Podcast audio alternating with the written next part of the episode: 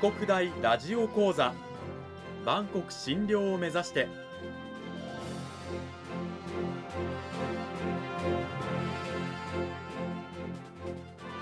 番組タイトルにあるバンコク診療とは世界の架け橋を意味する言葉です。この番組はアジアの十字路に位置するここ沖縄にある沖縄国際大学で日々どのような研究や教育が行われているのかを発信していく番組です。案内人はラジオ沖縄アナウンサー小橋川響が務めます。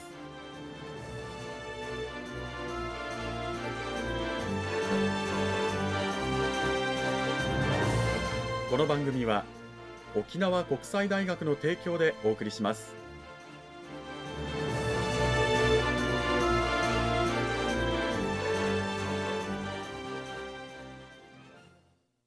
沖国大ラジオ講座。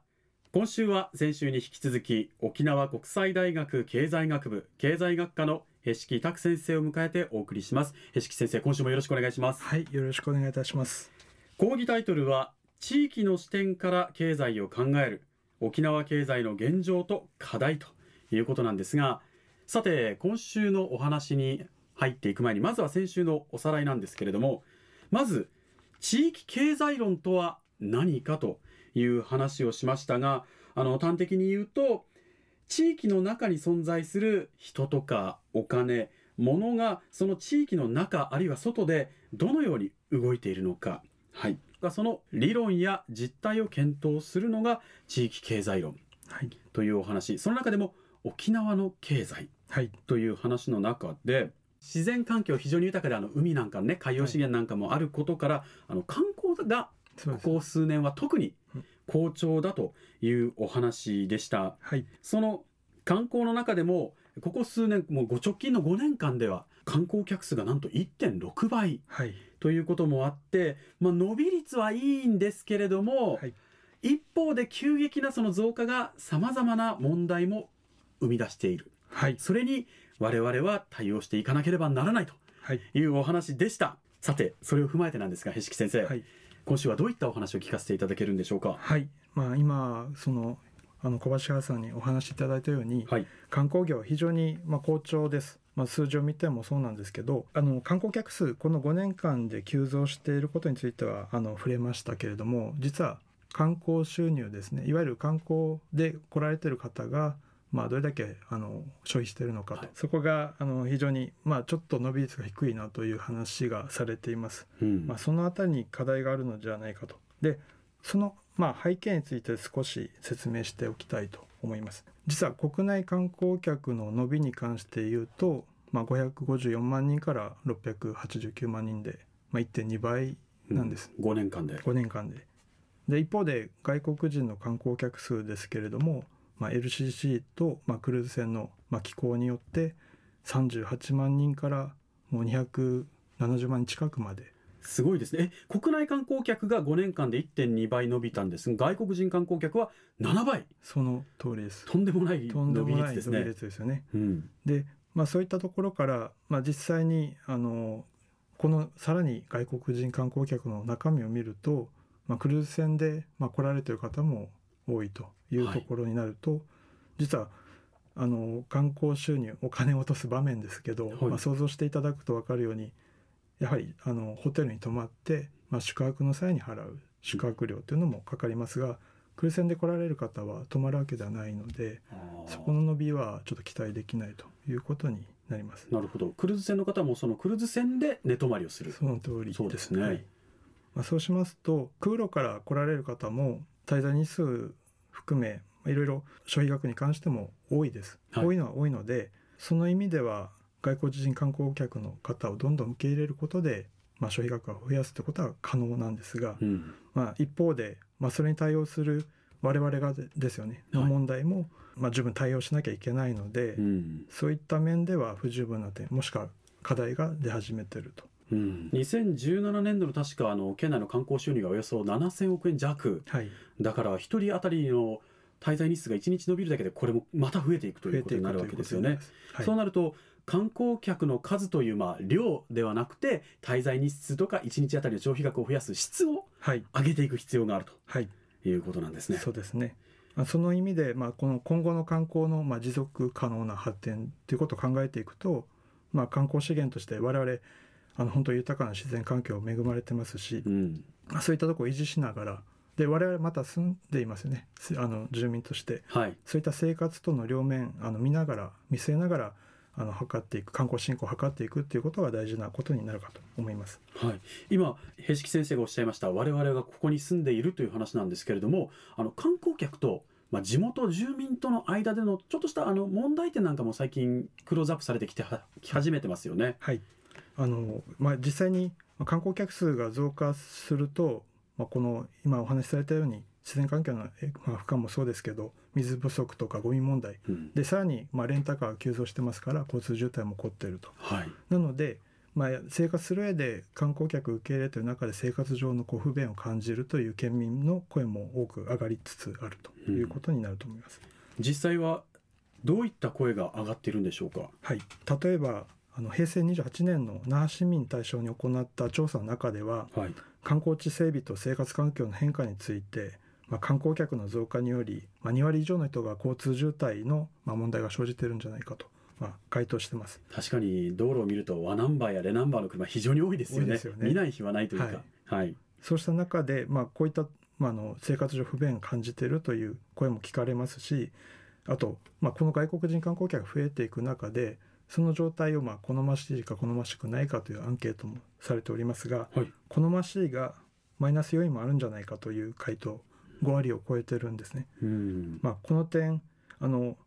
まあ、逆のマイナス好ましくないがプラス要因もあるっていうあの回答もあるんですけど、うん、いずれにしてもちょっとマイナス要因をこう指摘する声っていうのが、まあ、出てきているということになっています。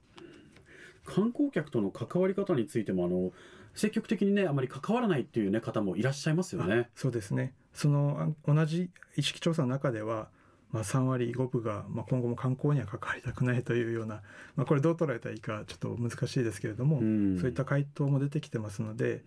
少しまあ課題があるかなと思います、うん、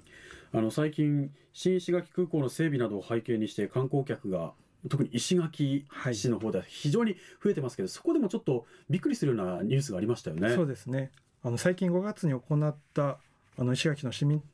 を対象とした調査結果では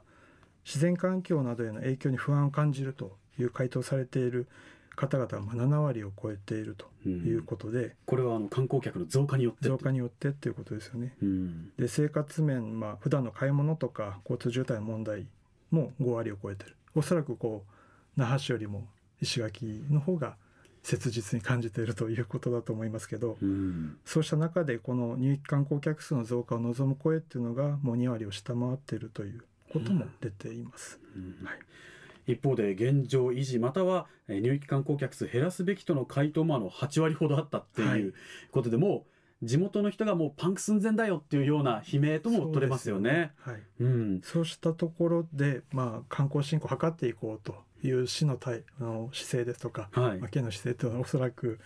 あの、まあ、住民理解を得るっていうのは難しくなるということになると思います。うんそうした中であの住民を理解を得ながら観光客と一緒にこう共存という言い方は少し変ですけど、ね、やっていくためにはどうしたらいいんでしょうか？はい、あのまあ現在その外国特に今急増している外国人観光客に対する対応というのがまあ喫緊の課題になってるんじゃないかなと思います。1回来ていただいてもあの2度3度来ていただくリピーターになってもらわないと、ね、ね観光というものは続かないですからね、はい。うん、沖縄観光はもうリピーターによって支えられていると言っても過言ではないと思います、うん、そうした中で、まあ、ローコストキャリアで来られている外国の観光客の方々が1回目の観光体験で、まあ、非常に不快な思いをしてその帰られると、まあ、2回目3回目来ないということもあるかと思います。うん、でそうしますと、まあ、これからまあ、観光客数増やしていこうとか外国人観光客受け入れていこうというところの達成も難しくなってくるかなと思います。我々受け入れる側はどういうふうな意識で一人一人がいればいいんでしょうか？はい、おそらくその観光目的に関しても食事目的あの食事やあ、まあ、観光施設もそうですけどまあ、物見遊山的な観光から地域住民との交流とか、うん、まあ、そういったものをイベントに参加するとかそういうニーズは実は結構あるんですね。で実際そういった形で観光の形変わっていく中でその住民と共存していく観光の在り方っていうのは今後非常に重要な話になってくるかなと思っています。うん、あの県がウェルカム中になろうとこう旗振り役でね、はい、頑張っていますけど我々一人一人があの観光客に特に興味がないとか、はい、あの自ら積極的に関わっていこうとしないってなると、まあ、沖縄観光の伸びは今後あまり期待できないというね。そうですね。今は好調ですけれども、はい、だからこそ今のうちに対策をと。考える必要があるかなと思います。うん、当然この受け入れ体制の強化に関しては、まあ、インフラ面とか、はい、まあ、人材育成を必要だっていう話もされています。ただこういった業界だけの取り組みではやっぱ不十分なので、うん、観光地側の住民のまあ意識ですよね、まあ、こういった意識調査もそうですけど地域の視点、まあ、住まわれている方の視点に立ってその観光の在り方どういった形で我々は受け入れられるかなっていう話をあの理解を得ながら進めていく必要があるかなと思います。この時間は沖縄国際大学経済学部経済学科のへしき拓先生にお話を伺いました。へしき先生ありがとうございました。はいありがとうございました。